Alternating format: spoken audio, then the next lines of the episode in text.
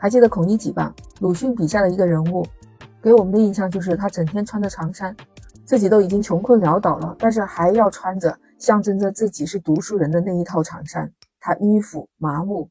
可是最近大家又自我调侃，当代孔乙己来了。你说为什么孔乙己文学现在又起了争议？欢迎订阅收听《简化生活》。你好，我是 Lisa。为什么呀？就是因为学历成为了一种思想负担。大学生们找工作的时候，好的工作还找不到，差一点的工作又不愿意去，就是那种高不成低不就的感觉。很多刚刚走向社会的年轻人，用孔乙己文学来映衬自己当下的处境。有人说，如果没有上过大学，那我一定心安理得的去打螺丝。可是没有如果。还有人说，都说学历是敲门砖，但慢慢我发现它是我下不来的高台，更是孔乙己脱不下的长衫。所以在有些人看来，学历是没有兑现力好，成为了自己身上难以脱下的孔乙己的长衫。进入高等学府，受到高等教育，觉得自己意气风发，结果到社会上去，发现这么内卷，象牙塔的知识完全不能够满足自己工作的需要，理想和现实的差距太大了，所以让人情绪消极，更加不愿意去做比自己预想要低的工作。有时候，尽管那工作还是自己喜欢的，就是这种尴尬的上不上下不下的处境，就很像孔乙己。那其实鲁迅笔下的孔乙己是小说人物，按鲁迅先生说的。孔乙己是酒馆里面唯一一个站着喝酒、穿长衫的人，他的那个时代和我们现在这个时代完全是没有办法比的。当然，你说当代大学生觉得自己和孔乙己相比，是不是有相同的感受？那有可能。最近这几年，高校毕业生是越来越多，规模也越大。去年的毕业生已经达到了一千零七十六万，是创造了历史新高。当然呢，因为疫情的影响啊，经济下行的压力也比较大，所以说就业也会受到一定的冲击。找一份自己专业对口又待遇不错的单位或者是工作，确实是有点难，但不是说没有嘛。那年轻人可能会觉得，因为自己的收入下降，所以觉得很焦虑。要说年轻人在就业上面的压力，确实是和孔乙己有一种共鸣。那可能他们就是因为涉世不深，只看到了他们这一个阶层。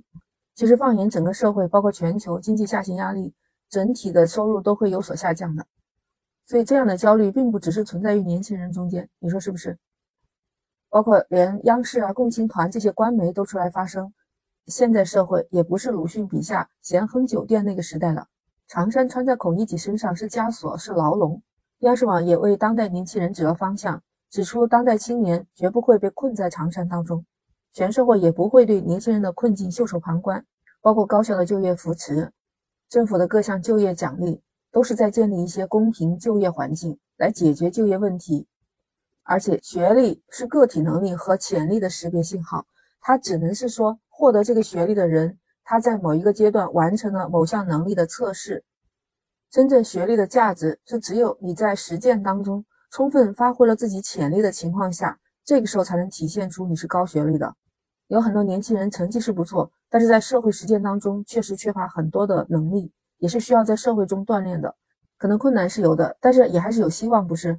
前一段时间我不是说了一期节目，就是两个女孩子，她们都是二幺幺名校毕业的，结果她们发了自媒体上说，一个存款只有五千，另一个上了中传硕士，在火锅店做保洁。当时这个视频传到网上，很多人都说被这两个姑娘的笑容给治愈了。为什么？因为这两个孩子高开低走，但是她们却没有觉得自己很丧，反而是面对镜头很自然的笑，就是很容易感染到人。在他们两个人几经辗转之后。选择了理想和现实两个之间去平衡，所以他们的笑容是一种对自我的认可。他们是经过了很多事情重新审视自己，然后选择了这样的工作，这也是他们对自我的一种肯定。这有什么不好呢？我记得上学的时候，老师就跟我们说过，说你看这个橘子，它生在淮南，它就是橘；它生在淮北，它就是枳。